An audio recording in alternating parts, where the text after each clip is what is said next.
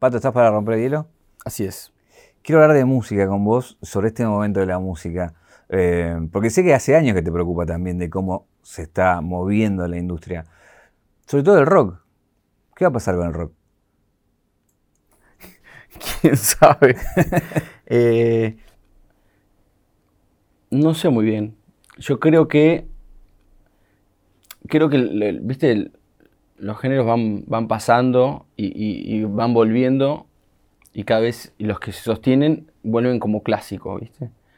Eh, pero vos, sabés que yo opino lo que, de la música que creo que lo mejor de la música ya pasó hace muchos años.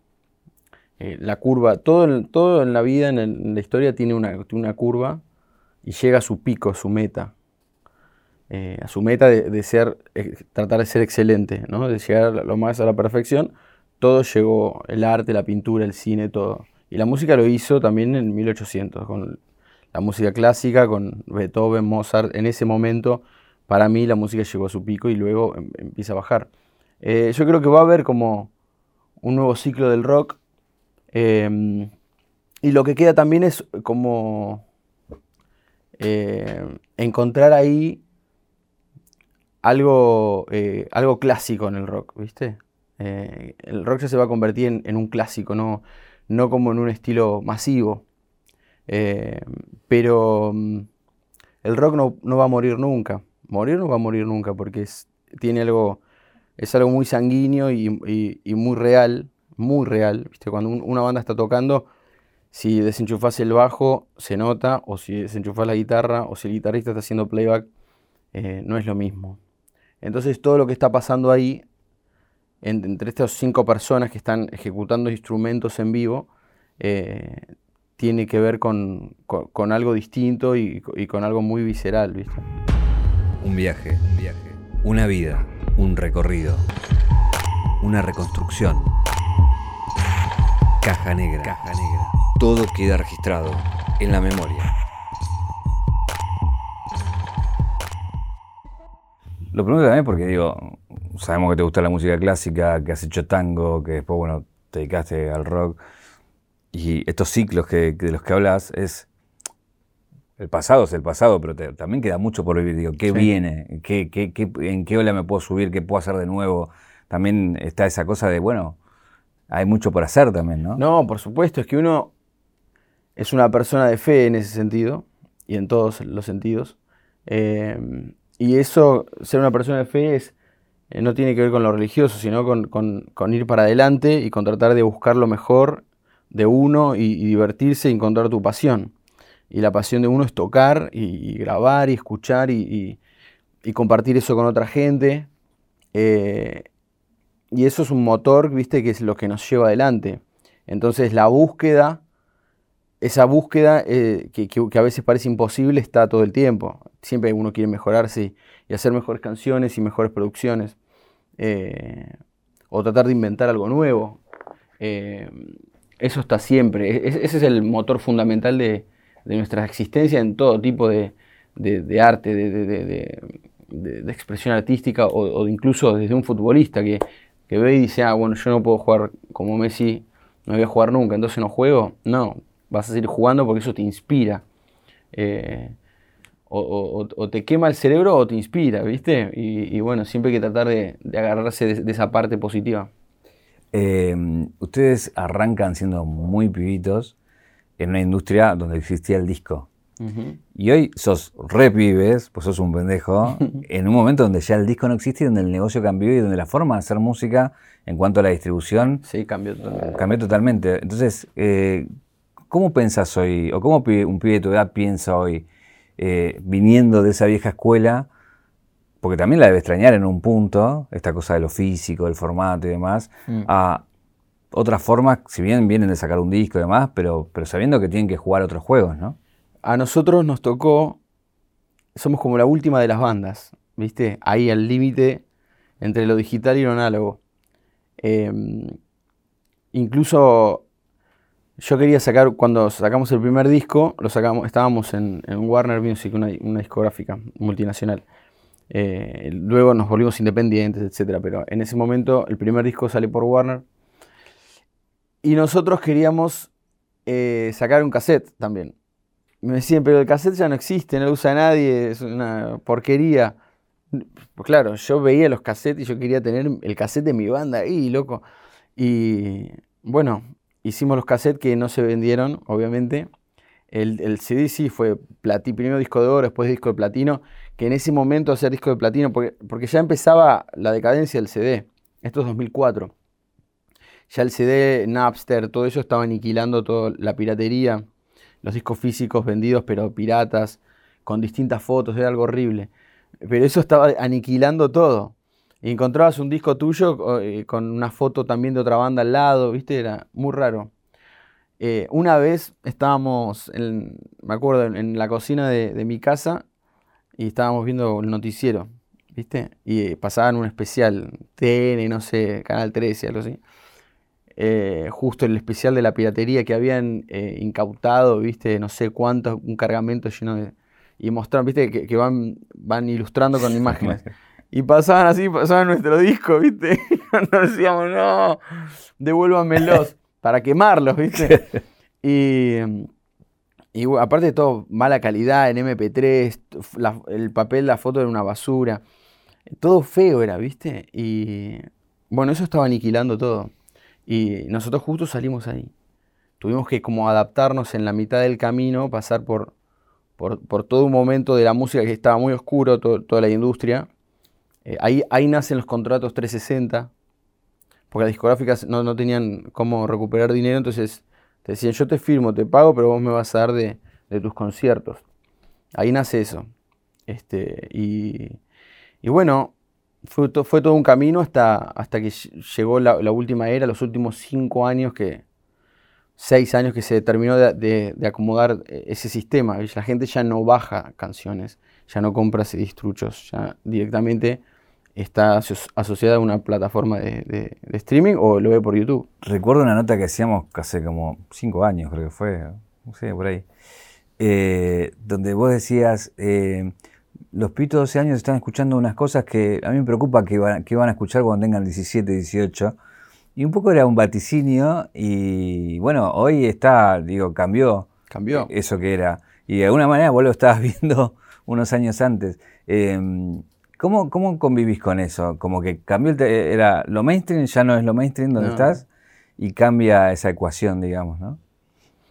Cambió todo y, en muchos aspectos para bien y en muchos aspectos para no también, ¿viste? Depende, para mi gusto hay cosas que, no están buenas y hay otras cosas que están muy buenas. Lo que cambió drásticamente para positivo, que creo que es algo fantástico, es que ya no existe más el derecho de piso. Antes vos tenías que hacer, viste, muchos años, viste, tocar y, y eras pendejo y te trataban de pendejo. Por más que estés haciendo lo mejor, había una negación con eso, viste tenías que tener 30 años, 40 años para que a tu banda le vaya bien o, a tu proyecto le vaya bien. Todo ese, todo ese Hago un punto, porque está bueno esto que decís, en el sentido de que a ustedes se los crucificó por pendejos. Claro. Y hoy es como, cuanto más joven sos, mejor. Exactamente, es tremendo, es así. Por eso veo, nosotros tuvimos que, hacer un derecho de piso que existía en nosotros y, y, te diría que muchas bandas, ¿eh? Eh, bandas grandes, divididos, todo lo, ves en, su historia. Eh, y eso cambió hoy, ya no, no existe eso.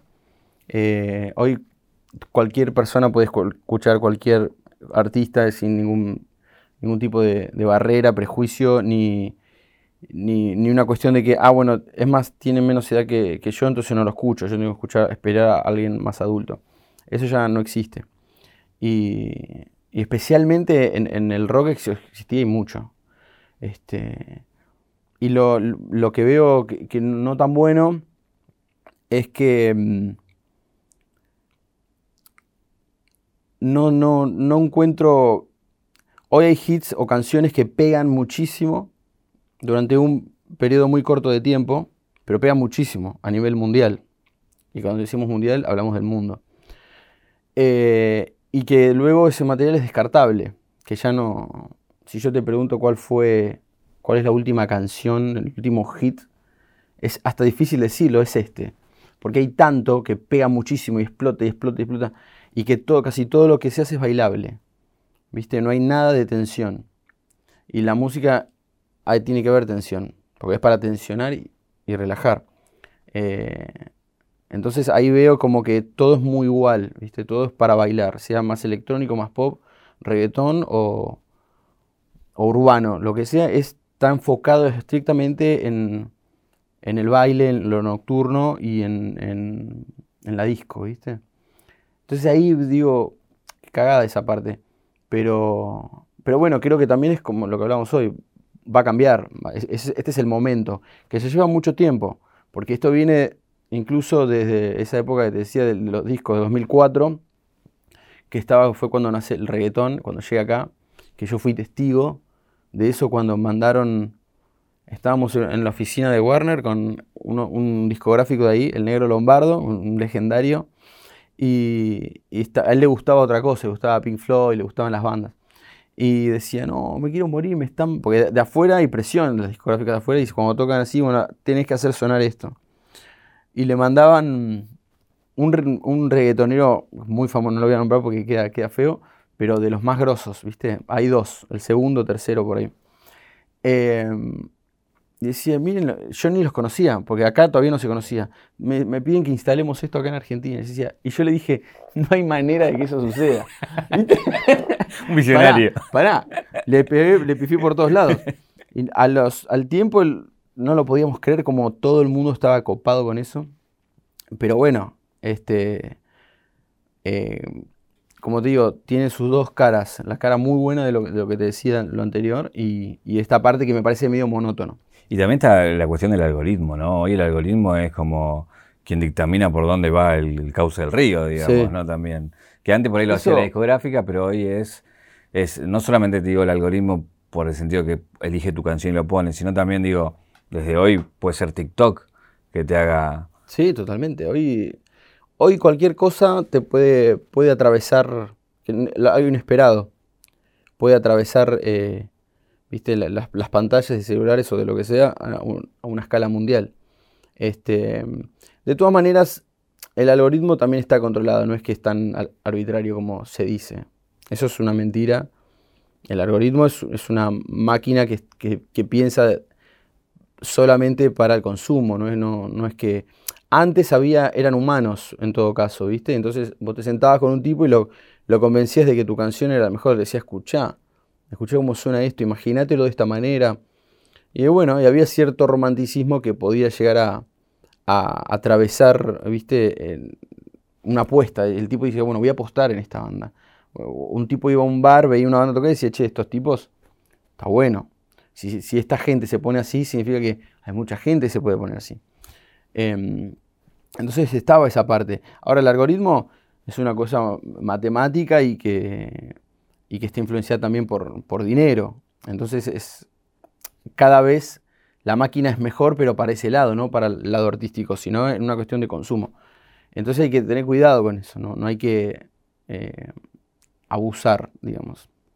Eh, me interesaba tener esta charla con vos porque eh, por ahí si entrevistas a alguien que, es grande, 50, 60 años, por ahí puede estar invadido mucho de la nostalgia también. Eh, pero en, tu caso, digo... No, a mí me encanta lo que, lo que sucede. Me parece fantástico. Hay muchos artistas que me, gustan, muchos traperos que, me parecen buenísimos, que me gustan como son re profesionales y, y se preocupan por su, estética, por mejorarse, por tratar de ser, viste, están preocupados por, yo hablo con muchos y, los noto que, que dicen, no, pero yo quiero hacer algo que, viste, que trascienda. Al principio había todo un pensamiento, money, money, money, guita, plata, necesito hacer dinero. Y ahora hay una, eh, algunos encuentran la, cuestión de que se pueden hacer las dos cosas. ¿Con quién hablas? No, no puedo decirlo. Prefiero no decirlo porque eh, les expongo todo eso. Pero mm, eh, son casi todos los mismos, ¿no?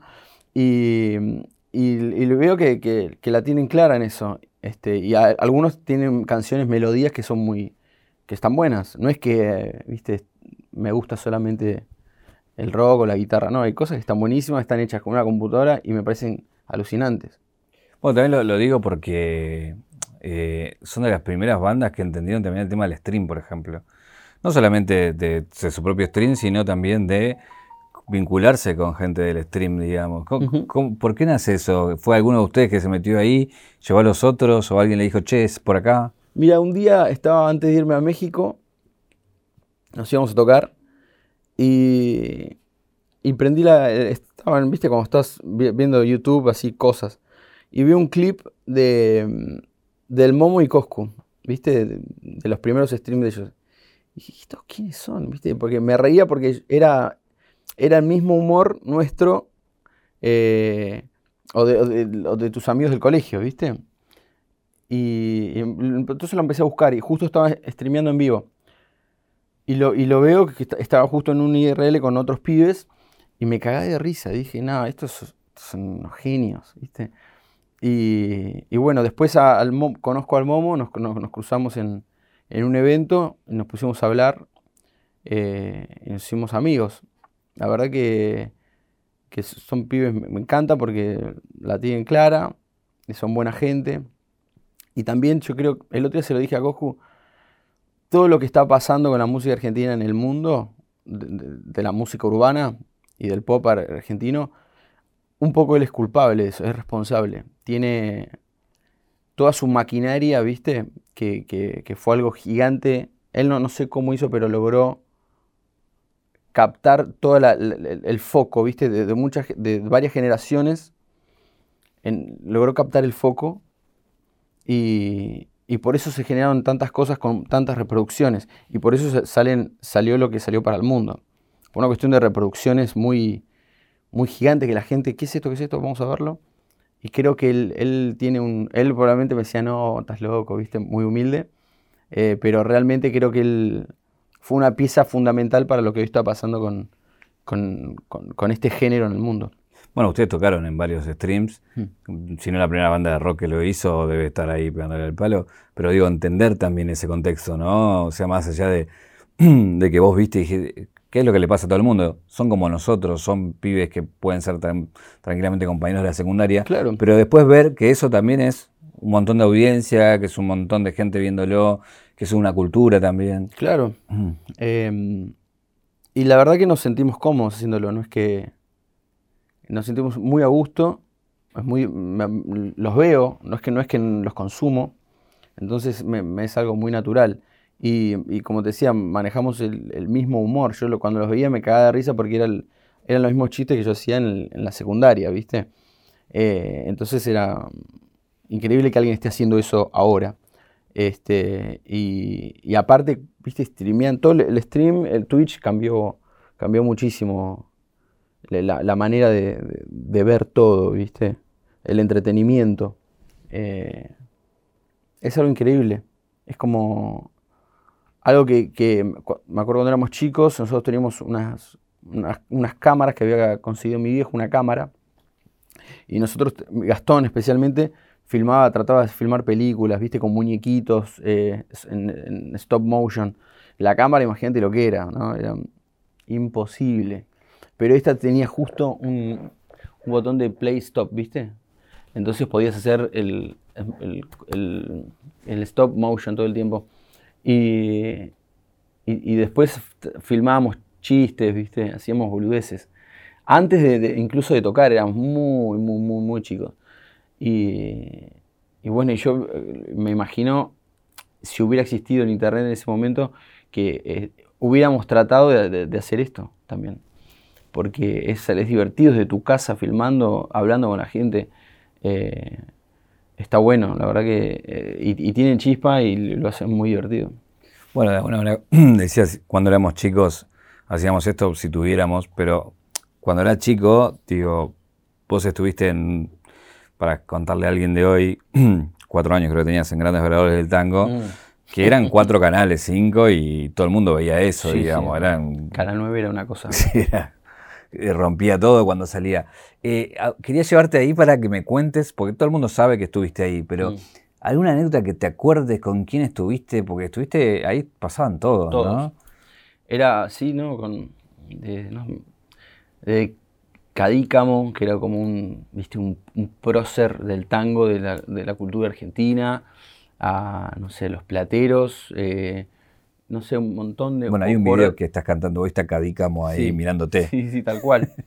Eh, sí, fue increíble. Pasaban un, un montón de, de, no sé, de jugadores de fútbol de- del momento. o- Era como un, un super programa, Grandes Valores. Lo, lo veía todo el país.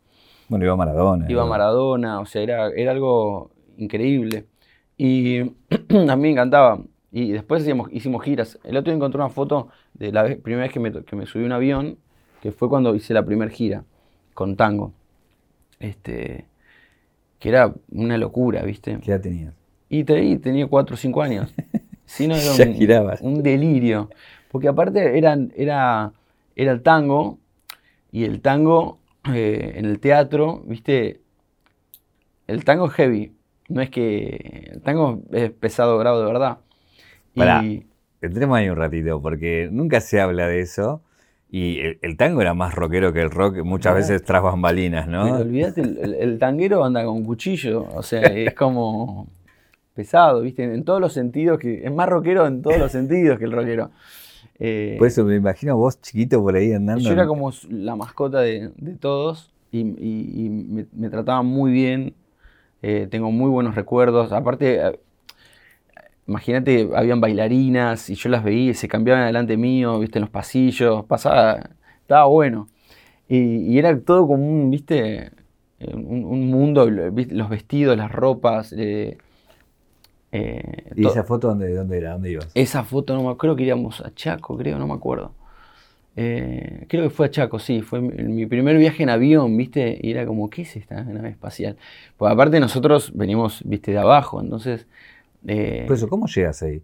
Porque venías de, de zona norte, bueno, de familia tranqui, no es que sí, no, vivías en, Tigre. eh, en Alabastos. Pues claro, nací en Tigre, pero vivimos siempre en Don Torcuato, eh, en, un barrio muy, muy humilde, muy, muy lindo. Este, y mi abuela cantaba tango en casa. Y, y- toda la, familia de mi abuela eran todos, o tocaban la guitarra o el contrabajo o el bandoneón, tangueros, todos. Entonces, en, en cumpleaños, navidades, lo que sea, había tango y se cantaba.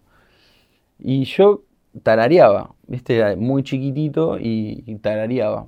Y mi abuela vio algo, vio que afinaba, ¿viste? Alguna, alguna cosa por el estilo, y me empezó a enseñar. Qué grosa la abuela, ¿no? De darse cuenta tan chiquita. Nada, mi abuela es, era la número uno lejos, eh, la guía espiritual por, por, por- ¿Y la misma de los ñoquis? Sí, exacto. Sí, sí, ñoquis, ravioles, todo. Eh, y, y bueno, me, me enseñó a cantar, digamos, a, a- a afinar, a cantar, a expresar. Y un día me llevó a Canal 9. Este, y me escuchó ahí uno, me, me fue escuchando como, primero uno dijo, che, esto está bien. Y lo llevan, che, ¿para qué quiero que te escuche? Y así hasta que llegamos a, a que me escuchó el, productor general, no sé. Y ese mismo día dijo, bueno, que venga el miércoles a grandes valores. Bueno, listo. Yo, yo iba. A mí me llevaban y decía cantar. Y yo entraba ahí y cantaba. Y así empezó. Y les gustó y me dijeron, bueno, queremos que seas parte del programa, me acuerdo. Este, me garpaban, que nunca vi un mango. Eh, Te papá. claro, no, porque mi viejo tenía que dejar de ir a laburar para, para venir. Entonces había que compensar. Este, pero yo imagínate ni, ni tenés idea del dinero, ni conciencia, ni nada, Sí. no te importa nada. A mí me gustaba ir a cantar. Igual eras el orgullo de tu abuela. No, olvidar. Los tres, siempre los tres, porque ella es como que nos enseñó a los tres. Guido también, eh, de muy chiquito cantaba, Gastón también. Eh, pero mi abuela, viste, vio en mí como que él puede cantar en tango ahora.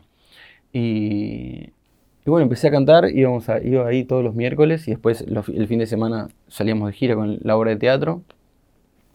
Y para mí era como un juego, ¿viste? Igual me lo tomaba re en serio. Era como a, la, me iba, a las 3 de la tarde me iba a dormir la siesta, ¿viste? Yo como que nunca tuve infancia, ya de chiquitito era, me iba a dormir a las 3 de la tarde para a la noche rendir, eh, no tomaba helado para cuidarme la garganta, eh, un montón de cosas así. Tenía mi... Esto es verdad, ¿no? Es que... Esto es todo posta. Claro. No, no, no, no es que estoy exagerándolo. Eh, ponía, tenía como un, viste, un, un endorsement de ropa que se llamaba Varonil, la marca. Eh, que, claro, no, no habían trajecitos de tango para mi, para mi tamaño, entonces agarraban melociones especiales, son muy graciosos. Después te muestro unas fotos y son muy graciosas. Eh, todo el mundo conoce eh, la relación de los hermanos post-éxito, digamos, ¿no? Pero quería ir a esos años, cuando eran niños, para que me escriban un poquito quién era quién en, esa relación de tres, digo, siempre está el que rompe los huevos, siempre está el, el que es más tranquilo siempre fue igual esa relación. Para mí es como, viste, es como que siempre vamos a hacerlo iguales. Cada uno tiene... Y la, la relación entre nosotros es igual. Siempre fue como, viste, como... Nada, hay, viste, un río y, y, hay, y hay adentro, y, te tiras adentro los tres y, el río te va llevando, viste, y, y por momentos uno va delante del otro y por momentos va el otro. Y uno se queda atrás y uno lo agarra. Eso. Esa es la relación que tenemos. Vamos juntos. ¿Viste? La vamos juntos por el río, este, unidos. Eh, siempre tuvimos esa, esa, esa, enseñanza, ¿viste? De muy chicos, la familia, los amigos, eh, los hermanos, no solamente de sangre, sino de la vida también. Todo el, todo el vínculo ese es fundamental, mantenerlo cuidado, unido, con paciencia. ¿Qué, es ser hermano? Em, y es como una extensión tuya, es como una proyección tuya en, otra persona. o sea, vos lo, reconoces, es reconocerte en otra persona. Ahí estoy yo también. Eso creo que es la definición Qué loco eso eh, si lo llevas a la música, ¿no? al momento de tocar los tres. Es, así, exactamente así. Estás tocando y el, tipo que está ahí, vos estás tocando, te está entendiendo, ¿viste? Y sabe para dónde vas y vos sabes para dónde vas. Hay una dialéctica ahí, ¿viste? Que, que, se, va, se va formando en el momento con el conocimiento de los dos, uno sobre el otro. Eso es fantástico. Eh, ¿Cuál es el primer momento que entre los tres se dan cuenta de que iba en serio, de que el camino era por ahí y que era la música y que no había otra? Eh, el momento número uno, te juro, ¿eh?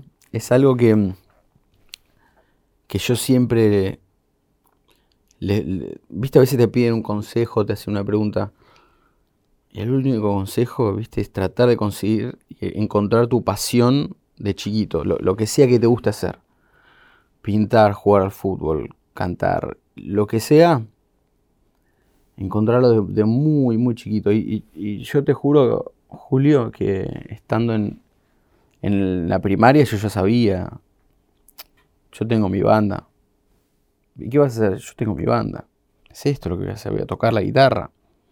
No, no hay otra posibilidad de que haga otra cosa. Puede ser después que, que, que tengas que ir a laburar, pero yo toco la guitarra en una banda. Lo que hago después a la tarde o a la mañana cuando voy a la oficina, bueno, hago eso, pero yo toco la guitarra en mi banda, eso es lo que soy yo. Eh, de muy chico, yo iba a la secundaria, me acuerdo, y, viste, y, me acuerdo todos estaban em, empezando a hacer los test vocacionales, viste, de esas ridiculeces que te hacen hacer que no te ayudan para nada. Eh, y, y yo no las hacía ni loco, decía, no, pero algo tenés que hacer. Yo digo, sí, yo tengo mi banda, voy a grabar un disco y, voy a salir a tocar.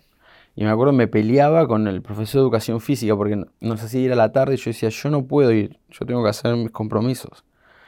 Y el tipo me decía, pero flaco, viste como, este pibe está completamente loco. Y, y, bueno, me desaprobaba todo. Pero yo no iba, yo me andaba por la calle y me quería agarrar con la guitarra y me dejó tocar. Este, y bueno, antes de, que, de terminar, justo ahí antes, eh, nosotros hemos repartido un demo por todos lados. Y antes de que termine el año, nos llaman de Warner que escucharon el demo, que les gustó, que querían firmar un contrato con nosotros. Fui corriendo al colegio con el contrato. Viste que la verdad, te lo juro, te lo juro. Y es una satisfacción que muy dentro mío. ¿Te recordás que te dijo el tipo? No, me felicitó, estaban todos. Ya, es como, ya como que se habían empezado a enterar todos, pero yo llevé el contrato el contrato lo, lo llevé, ¿viste? Donde decía el nombre, tu, tu, Quería Warner. 14 años. Claro, y, y, y era, no, era toda una alegría para todos. Eh, Fue, no es que el tipo, viste, no, el tipo buena onda, el tipo estaba bien lo que me decía, vení que tenés que ir al colegio, Claro. flaco, tenés que terminar, pero No, lo loco, cabeza, lo loco que se lo, se lo pudiste a los meses o al año, no sé cuánto habrá tardado, digo. Nada. No es que tuviste que esperar 10 años. No, bueno, ese, ese verano, yo termino y ese verano, nosotros entramos a grabar en diciembre, 12 días de grabación, así a las patadas, así suena el disco ese también, y, y sale en, en- en febrero, en fines de enero o febrero, sale el primer, la primera canción, que es La Partida de la Gitana, que fue número uno, ¿viste? Y fue como así, ¿viste? En marzo ya estaba sonando Si te vas en toda la Argentina, era como una locura. ¿Recordás la primera vez que lo escuchaste Sí, fuera de tu contexto? sí. ¿Dónde? La primera vez que lo escuché me llama un amigo por teléfono y me dice, están sonando, está sonando la partida de la gitana, me dice. ¿Y en dónde? Era en una radio, no me acuerdo quién estaba, quién conducía, pero había un, conductor y la estaban pasando así como de cortina un cachito. Este, y ahí lo escu- me acuerdo lo escuché, fue una, una cosa increíble. Igual te digo algo, hoy en día escucho un tema por la radio y me pasa lo mismo. Mira. Sí. Cuando escucho una canción nuestra por la radio, es como que, uy, te la en jaque.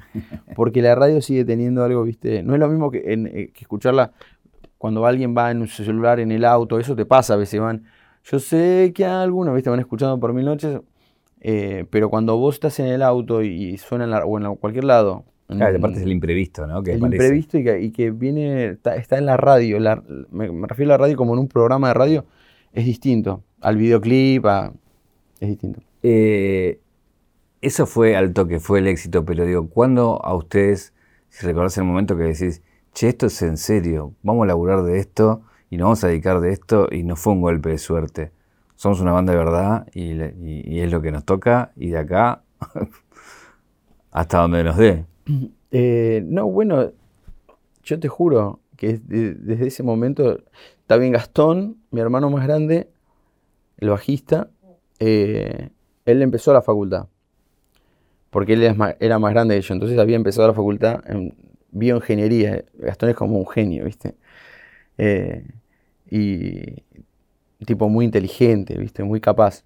Y, y estaba, le faltaba un año. Y- incluso materias, venía muy bien, había ganado una beca, Le cagaron la el oro, todo- mal, sí. y, y él siempre cuenta, ¿no? Nosotros ya estábamos, y bueno, cuando sale la banda, cuando sale el primer disco y empezamos a girar, a hacer el Gran Rex, a giras y tocar y todo, todo más, más intenso, porque antes tocábamos en bares, donde podíamos, íbamos, tocábamos, armábamos, tocábamos, y de golpe todo se, se agrandó mucho. Y él cuenta que iba a, iba a rendir uno de los últimos exámenes y tenía una mochila, ¿viste? Con adentro las calculadoras científicas, ¿viste? Eh, él, él programaba en Java, era un quilombo todo. Y estaba yendo a rendir, iba en un taxi y le dice al taxista, bancame un toque, no sé qué tenía que comprar en un kiosco. Dale, y baja y el taxi se, y se lleva la mochila, ¿viste? Con todo, dijo, bueno, ahí así se, se está yendo mi vida universitaria, como se está yendo ese taxi. Y de ahí no volvió. Este, ahora sigue estudiando cosas que le gustan, ¿viste? Todo el tiempo está leyendo algo, estudiando algo. Eh, pero fue del momento uno. Yo me acuerdo que en un momento tocamos, yo tocaba la, la guitarra para un cantante, o sea, muy chico, tenía 13 años. Y el tipo me había escuchado en un bar tocar y me dijo, mirá, yo tengo un proyecto, que esto, que el otro. Y, y el tipo me, me- me pagaba todos los conciertos para que yo vaya y toque. Y tocaba ahí atrás, viste, cosas de Santana, él era un cantante. Este, y a, a mí no me divertía mucho, la verdad, porque no estaba con mi banda y, y tocaba canciones de otros y, y no las canciones que me gustaban, ¿viste? No es alguien que trascendió, que se hizo conocido. No, no. No, no, no. Y, y bueno, a mí me gustaba tocar con mi banda, pero, pero siempre, siempre lo supimos que era, ya cuando tocábamos en Torcuato, en, los bares, y, venían a vernos un montón de gente, de, de amigos, viste, yo de haber ido a tantos colegios, yo, viste, siempre me echaban de uno al otro. y tenía como amigos de todos los colegios, entonces ya nos venía a ver un montón de gente, ¿viste? Por esos pibes que venían. Y, y eso ya para mí estaba tocando en el Luna Park. Pará, me abriste, ¿por qué te echaron? Y eh, era muy quilombero. ¿Qué hiciste? Y es de todo. O sea, de encerrar a profesores en un cuarto, eh, silla al ventilador, No. silla por la ventana. Ah, no. No, éramos, éramos un desastre, boludo. Un desastre. Yo a veces pienso y digo, no, yo no puedo creer que hacíamos eso, porque era un peligro. Total. Y cuando encerramos a los profesores, esa me recibí. Me aplaudían en el colegio así cuando salía. Pero por hinchar los huevos nada más. No era que tenías un Todo lo, encono. que, todo lo que hacemos en la Sí. secundaria es para hinchar los huevos. No existe ninguna. para llamar la atención a alguna chica, algo Sí. que viste. Y, pero era muy divertido. O No cortábamos. sus casas, en esos No, colegios. no, claro. O cortábamos la luz del colegio, íbamos al, ahí al- entramos, a- encontramos justo un- una caja de luz, viste, donde están las teclas, y armamos.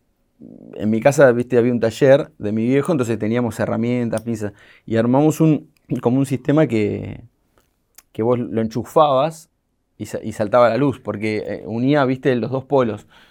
Pum, explotaba todo, nos íbamos y, viste, el colegio, bueno, eh, había como una pausa, un quilombo, para hacer quilombo, nada más. Y, eh, pero era muy divertido, no sé por qué tenemos esa, esa cosa destructiva, viste, como sos chico, Sí. de, bueno, rompamos algo. ¿Y No eso sé qué. lo seguiste en la gira? Sí. Lamentablemente sí. Algunas cosas estoy muy avergonzado. ¿Cómo cuáles? A ver. Contame alguna. Lo que pasa que sucedía lo siguiente, cuando, cuando en nuestras primeras giras, nuestro staff era lo menos profesional del mundo, porque eran todos nuestros amigos. ¿Me entendés? Que todos los vagos que, no, como nosotros, que ya no, iban al, colegio o ninguno i- estudiaba o trabajaba de nada, bueno, vengan a trabajar con nosotros. Entonces no sabían ni afinar, no sabían armar los equipos, fueron aprendiendo ahí. Y entonces eh, estaban, venían tres que, tipos que sabían y después cinco o seis de los nuestros. Y era como un viaje egresados todo el tiempo. Entonces nos íbamos a tocar eh, miércoles, jueves, sábado, domingo por toda la Argentina. Y hacíamos quilombos, ¿viste? En los hoteles. Eh, hemos inundado hoteles, hemos hecho cosas al pedo, ¿viste? Inundado porque abriste. Sí, pa- pa- para joder, tipo abrir, hacer como una especie de pileta ahí. eh, cualquier boludez, ¿viste? Sin sentido. Eh, pero bueno, no lo recomendamos, es una boludez total. Eh, Pero como estás en la secundaria, tenés que hacer un quilombo. Y bueno, Porque ahí aprendes ¿a qué ahí- está mal? A que está mal. si no lo haces de grande. Sí. Yo siempre digo lo mismo. Hay cosas que las tenés que hacer de chico para a- aprender que eso es una estupidez. ¿Cómo no te comes la del rockstar? Siendo tan pendejo, con tanto éxito, ya con guita, ya con delirio alrededor tuyo. ¿Cómo no te comes esa curva? Eh, porque. Pues, no sé por qué, porque somos así, nunca, nunca nos creímos nada. Eh, Viste, yo creo que también es de, estar siempre con, con, con los amigos y, viste, como una frase de la renga, los mismos de siempre, viste. Nosotros nos sentimos muy identificados con ellos, porque realmente nosotros mantenemos esa filosofía. Este, y, y por más de que hagas lo que hagas, vos tenés que recordar dónde sos y, quién sos. Eso es fundamental, es- ese vínculo con tu origen, me parece que, hay que mantenerlo siempre, siempre con... Porque igual la humildad es como, viste, es algo que está sobrevalorado. Ser humilde, no ser humilde. eh, es quien sos vos, viste, porque conozco gente que se hace, se hace la humilde y que son unos truchos bárbaros. Pero lo importante es que ser buena persona, vos te la puedes creer lo que sea, pero si seguís siendo buena persona y puedes creerte que sos, viste, no sé, Maradona, pero ok, vamos a jugar fútbol, viste, Eh, vamos a ver qué pasa. Este, pero incluso había un momento que nosotros andábamos en, en limusina, viste, tipo, terminábamos de tocar en el Luna Park y, y contratábamos una limusina, viste, queremos una limusina que nos venga a buscar. Bueno, teníamos una limusina que nos venga a buscar, queremos, no sé, lo que sea. Vivíamos en hoteles. Porque te pintaba esa de- del Claro, rock, del rockstar. vivirla, vivir Claro. eso. Y, y nos cagábamos de risa y nos divertíamos. Este, pero después estábamos, viste, no sé, en el cruce de, de Don Torcuato, que es un lugar donde venden hamburguesas, viste, donde íbamos todos de chiquitos. Es lo mismo, exactamente lo mismo. Eh, hubo furor con ustedes de fanatismo. Eh, a todas las bandas les pasa, y desde los Beatles hasta acá es recurrente de que ese fanatismo llega a cosas que, hasta algunas cosas que decís, che, se fue la mano, ya, esto no está bien, esto para denunciar. ¿Qué te pasó de ese tipo? De cosas que, de, de cosas que te dieron miedo y de cosas que decís, ah, no, mirá la locura que hicieron estas chicas o estos pibes. Y varias. Hay, eh, el tatuaje es algo. Ahora ya están- estamos más acostumbrados porque hay, la gente ya se tatúa más, ¿viste? Pero antes, cuando alguien aparecía con un tatuaje y. eh, cuando era una frase, toqué. Pero cuando era tu cara o ¿viste? Algo así, era como, wow, ¿viste? Era como, ¿qué? Está completamente loco. Eh, pero después, esas son cosas más normales. Después, eh, no sé, que entre, entrar a tu habitación del hotel y que haya gente adentro de la habitación, eso, eso es bravo. Eso Eh, es como muy común, ¿no? Porque una- como que sortean la seguridad y llegan. No sé cómo sé llegan, cómo pero llegan. No sé cómo hacen, pero lo logran. Y, pero llegan, ¿viste? El cagazo que te pegas cuando abrís. No, olvídate. A Guido le pasó, me acuerdo, un día estaba, que, viste, se asustó muchísimo porque entró y había un- una chica en- adentro de la ducha atrás. Entonces vos no, no lo viste. Entonces vos entrás y empezás, viste, eh, te- tirás las cosas, viste, que puteás, no sé, algo, hablas solo. Y cuando fue a entrar al baño, todo ok. Y de golpe, ah, salió, una- lo agarró, se pegó y dijo, me vienen a matar. ¿Entendés? Como, eh, o, o me acuerdo una, o cuando se suben a una, a la camioneta y golpearon una vez, rompieron el vidrio, para, viste, para darte cariño. Eh, este, es toda una locura espectacular. A mí me gusta igual ese quilombo. Me gusta porque tu cara era de. Y voy recordando cosas que no puedo contar, que no puedo contar, esto no puedo contar. No, lo que sí, me- una, una brava fue en el sur del país. Habíamos hecho una gira muy buena y, y habíamos terminado de tocar en un lugar, no me acuerdo dónde era.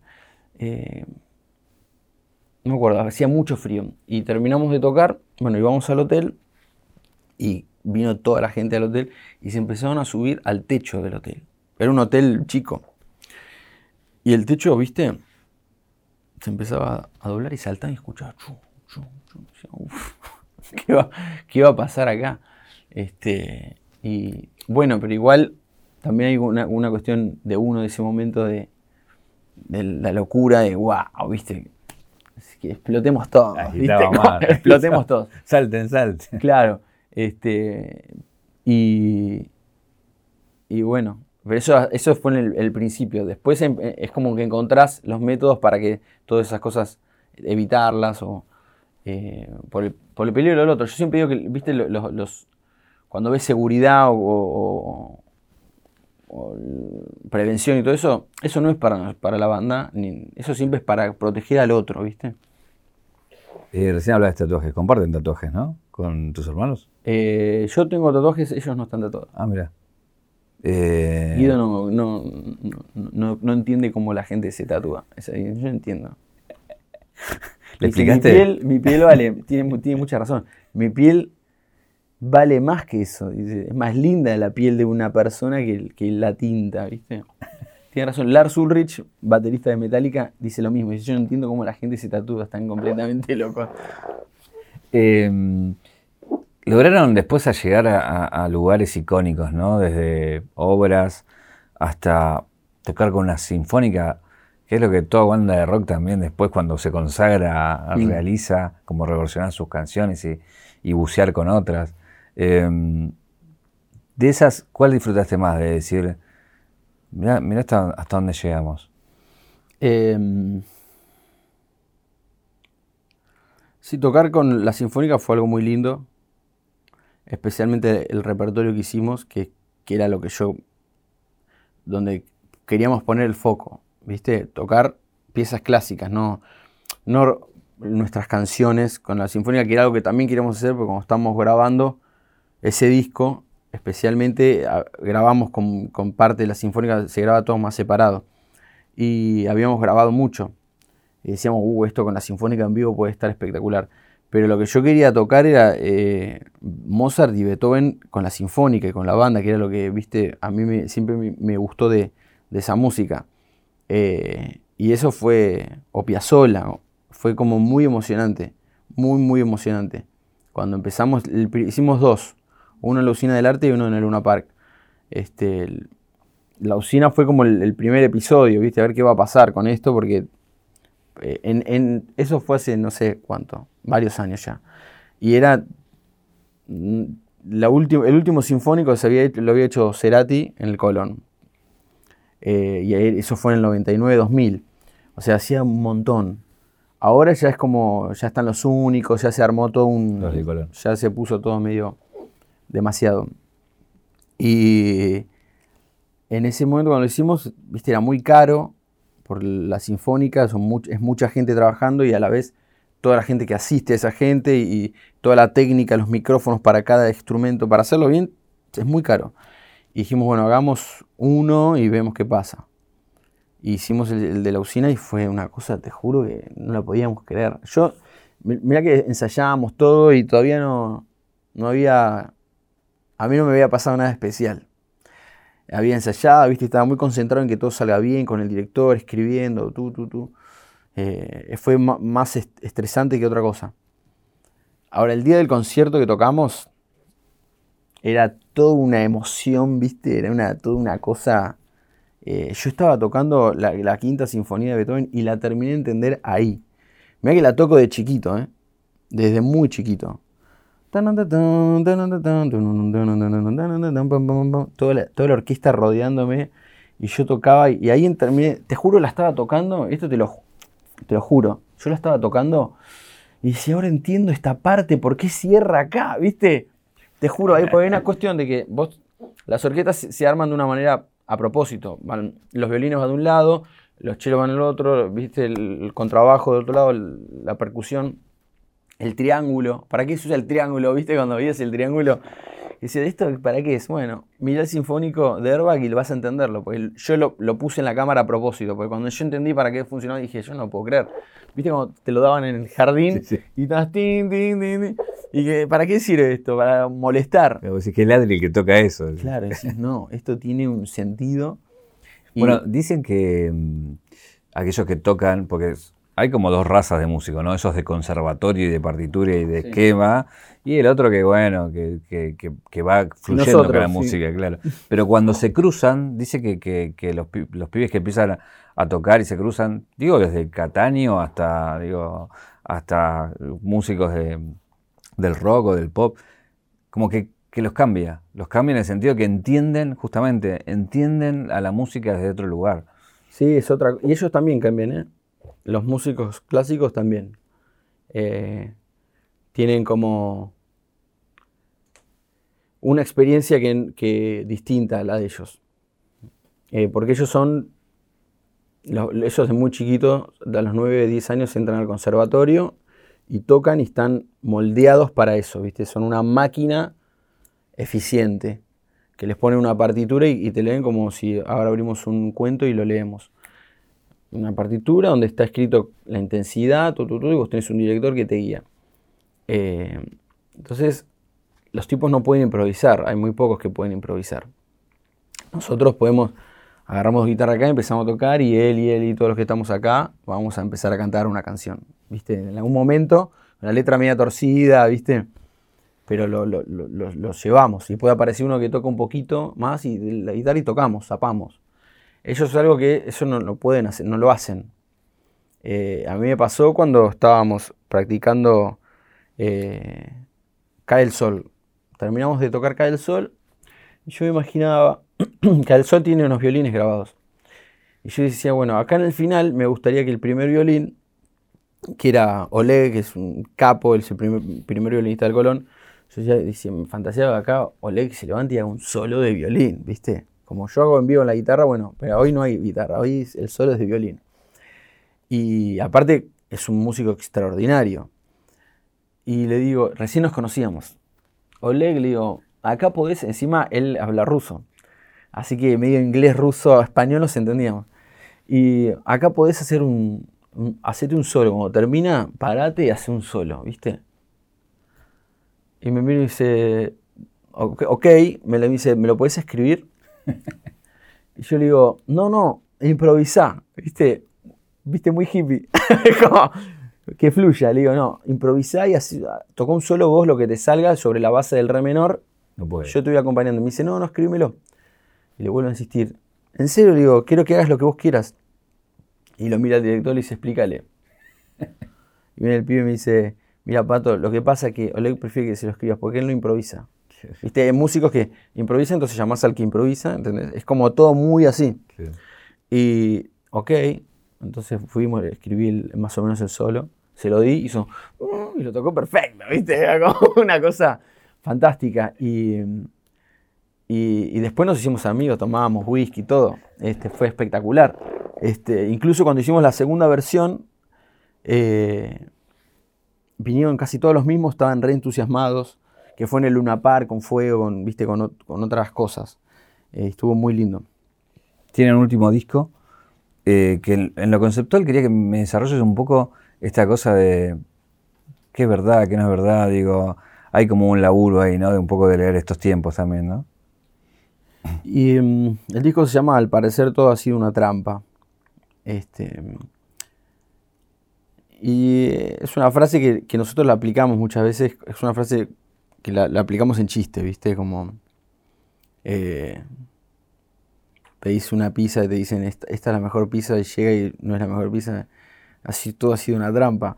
O el otro día, en un concierto, yo a veces subo a tocar a un pregunto si hay un guitarrista y siempre hay 200, entonces subo al escenario a tocar uno con nosotros. Y bueno, le agarro y, pero ¿sabes tocar? Pero sí, sube. Yo lo miraba y yo me di cuenta si tocan, ¿viste? Y, bueno, vine ahí, me voy al costado de la. ¿Cómo se llama? No me acuerdo el nombre. Pablo, ponele. Me dice Pablo, digo, pero ¿sabes tocar? digo, esta, esta, canción está en mí, le digo. Es un blues, ¿viste? Para zapar. Me dice, sí, sí, estoy muy nervioso. Me dice, bueno, no pasa nada, le digo. Le doy la viola así, Pablo, eh, la gente, ¿viste? Le digo, bueno, un, dos, tres, cuatro. Y él no, sabía tocar. Pero no es que no sabía tocar un poquito. Nada. No sabía tocar. Nos moríamos de risa, ¿viste? Entonces yo lo ayudaba, ¿viste? Tocábamos juntos. Eh, y después subimos uno que, que sabía tocar, tenía el pelo largo, estaba vestido de negro, subí y tocaba, ¿viste? Y, y bueno, cuando, cuando voy a buscar al otro, digo, bueno, al parecer todo ha sido una trampa. Esa es nuestra frase, nuestro chiste común. y también se aplica a otro tipo de cosas, ¿viste? A cosas más, más serias, al, cómo está el mundo hoy, que es todo, está dado vuelta. Para mí estamos en un momento eh, muy difícil como sociedad, donde estamos todo el tiempo espiados, todo el tiempo muy controlados no existe más la, privacidad, ¿viste? Y todo, tiene, todo tiene que estar expuesto y alguien tiene que saberlo. Eh, y me parece que eso es un problema que, el teléfono, ¿viste? Las herramientas que, hoy tienen para saber nuestros gustos, todo, hoy hablamos ahora de un rato de un auto rojo y agarro el celular y me va a aparecer una publicidad de un auto rojo. Eh, entonces conocen nuestros gustos, qué nos gusta ver, qué no, con quién hablamos, de qué hablamos con quién. Eh, entonces toda esa información en manos de, de, quien termina es un peligro. Este, es agotador pensarlo, ¿viste? Porque llega un momento que te rendís. ¿Por qué decís que no tengo teléfono? Sí, tenés teléfono. Bueno, es que no tengo computadora y sí, tengo computadora. Pero pero es agotador pensarlo, ¿viste? Y, terminamos trabajando para, para, para el hombre que el mundo vendió, ¿viste? La, frase de Bowie, que es una frase que pusimos en el disco. Este, somos como, ¿viste? Corderitos. No nos damos cuenta, pensamos que los días pasan y está todo ok, pero estamos entregando todo el tiempo, todo. Cada aplicación, cada cosa que hacemos. Y bueno, pero sí acepto las condiciones. Bueno, que mi vida, pongo un pedacito de mi vida, acá otro pedacito de mi vida. Nakaja, eh, acá tenemos algo para regalarte que es el anillo ah, muy bueno. de 800 Don Roach. clásico de plata. Y hablaste de un auto que lo debes conocer. Uf. Eh, bueno, hay una cosa que, vos habías visto Volver al Futuro y, y flasheaste con la viola. permiso, ¿eh? Sí. Con la viola. Espectacular. Cuando, to- cuando toca Michael Fox. Eh, Johnny B. Good. ¿Dónde vas? ¿Atrás? ¿Adelante? Atrás. No, no dudo ni un segundo. Tenemos que ir atrás. Pero muy atrás me iría. Me iría muy atrás. Y si, te- y si tenemos esto, podemos ir y volver. Claro. ¿Algún momento específico? Eh, me gustaría. Me gustaría. Uy, qué difícil. Es muy difícil porque por momentos decís. Y me gustaría eh, estar en, en un momento en que Beethoven presentó una sinfonía para ver cómo era, eh, tratar de conocerlo. Por otro momento decís, no, quiero ver a los Beatles en Ed Sullivan. ¿Cómo, cómo- qué fue ver eso? ¿Y algo familiar?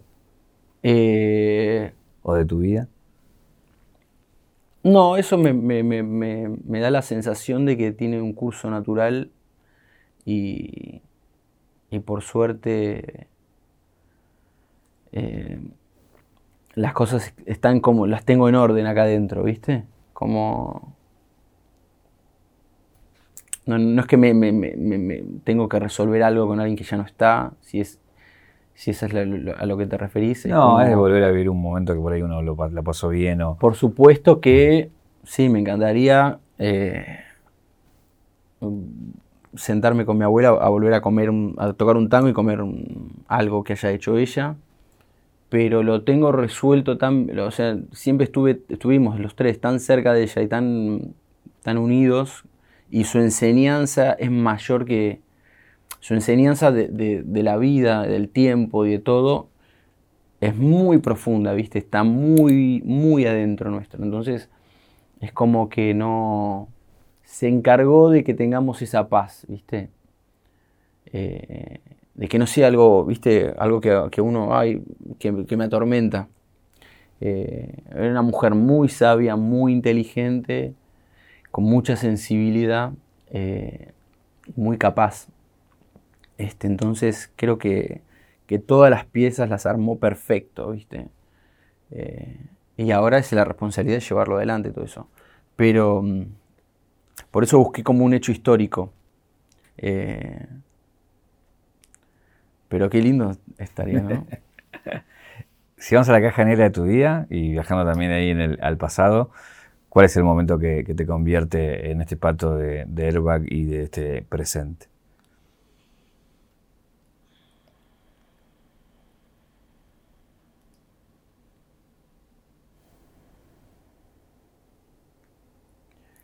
Y yo creo que, viste, en, en, en- Torcuato, tocando, hay, tengo, hay un momento que fue revelador para mí, en cuanto a lo musical, viste.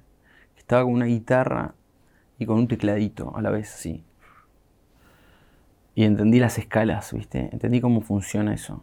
Y fue como, fue de golpe, viste, como, ah, yo puedo tocar esto arriba de... Porque, viste, vos empezás a tocar y no sabes qué tocar. Tocas acordes, pero no sabes para solear. No entendés arriba de qué. O, o sacás de oído, viste. Y cuando lo entendí, fue como, esa noche fue, te juro, fue como, viste. Estaba agarchándome, no sé. Eh, y, y después, bueno, en algún momento de ese que, que estaríamos tocando los tres, la banda, empezando, viste, Johnny B. Good, Chuck Berry, bueno, Johnny B. Good por, por- por este autito. Eh, eso fue hermoso cuando, cuando vimos de chicos eso. También tengo varios momentos inspiradores, viste. Yo, Terminator 2 para mí fue muy inspirador. Cuando vi Terminator 2 por primera vez, cuando recién salió en el 91, era muy chiquito, y yo estaba haciendo lo del tango, y al lado del tango había un cine, al lado del teatro. Estaban los pósters, ¿viste? De, la mitad del robot con el ojo, todo. Y yo cuando lo vi, viste, vimos la película, era como, yo quiero vestirme así, ¿viste? de cuero, andar en moto. Cuando él sale, de está Bad to the Bone, esa imagen a mí me atravesó entera el ser, ¿viste? Esa película es tremenda. O John Connor, la imagen de John Connor, la rebeldía, ¿viste? El, cuidar a tu madre, ¿viste? ¿Entendés? Eh, cuidar al mundo. Eh, tener amigos grandes.